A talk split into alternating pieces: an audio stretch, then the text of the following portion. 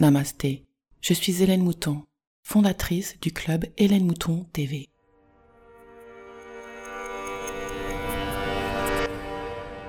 Bienvenue dans la cinquième dimension avec le podcast et la newsletter Métamorphose 5D.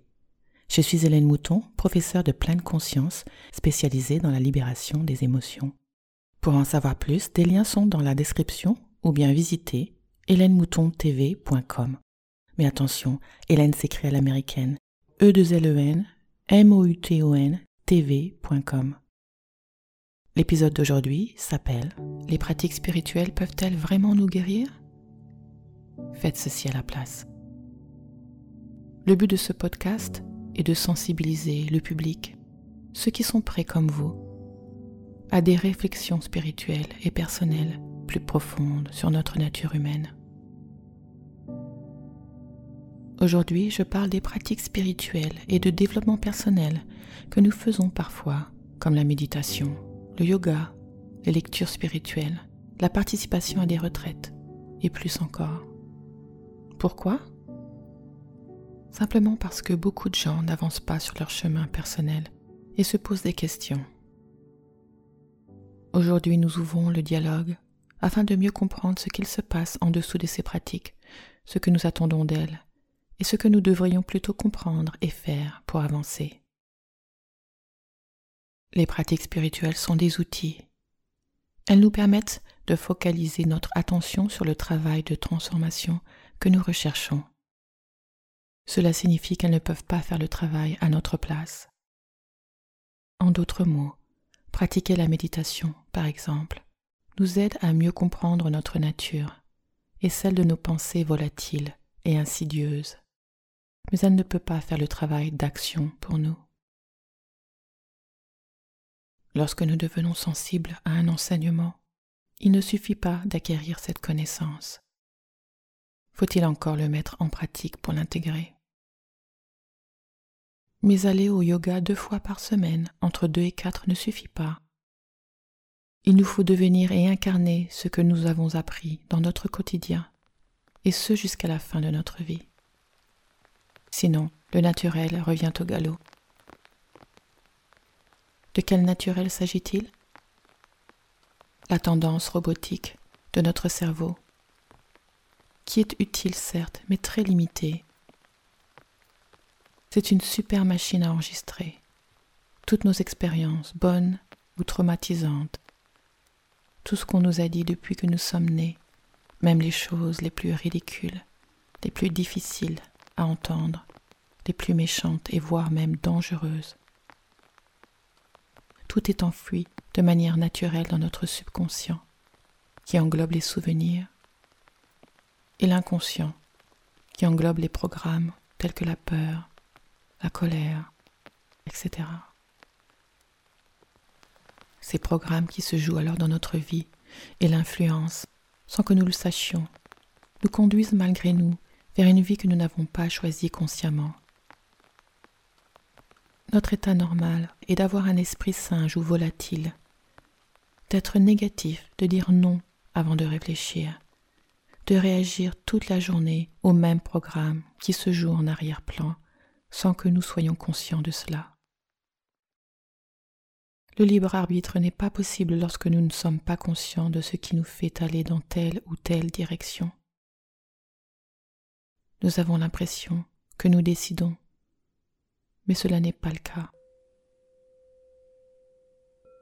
Certaines pratiques visent à se souvenir de ces choses enfouies, mais cela n'a aucun intérêt à part faire ressurgir de la souffrance. Analyser son passé et celui de ses ancêtres peut faire jaillir des découvertes difficiles. Alors à quoi bon Nous avons tellement de programmes enfouis dans nos cellules dont nous ne nous souvenons pas, qu'en plus de les connaître, ainsi que la certitude que nous devons changer quelque chose dans nos vies, et même essayer de trouver exactement ce qui, entre guillemets, ne va pas chez nous. Il faut s'entraîner chaque jour de sa vie à diminuer l'influence de ceci. Au fait, tout va bien chez vous. Nous avons tous des soucis et des challenges. et tout est OK avec vous, avec nous tous. Le yoga, les livres, les retraites, ou même ce que je suis en train de dire, aident à la prise de conscience, mais ce sont des outils qui ne peuvent pas remplacer la prise d'action. Notre vie doit alors devenir une pratique spirituelle.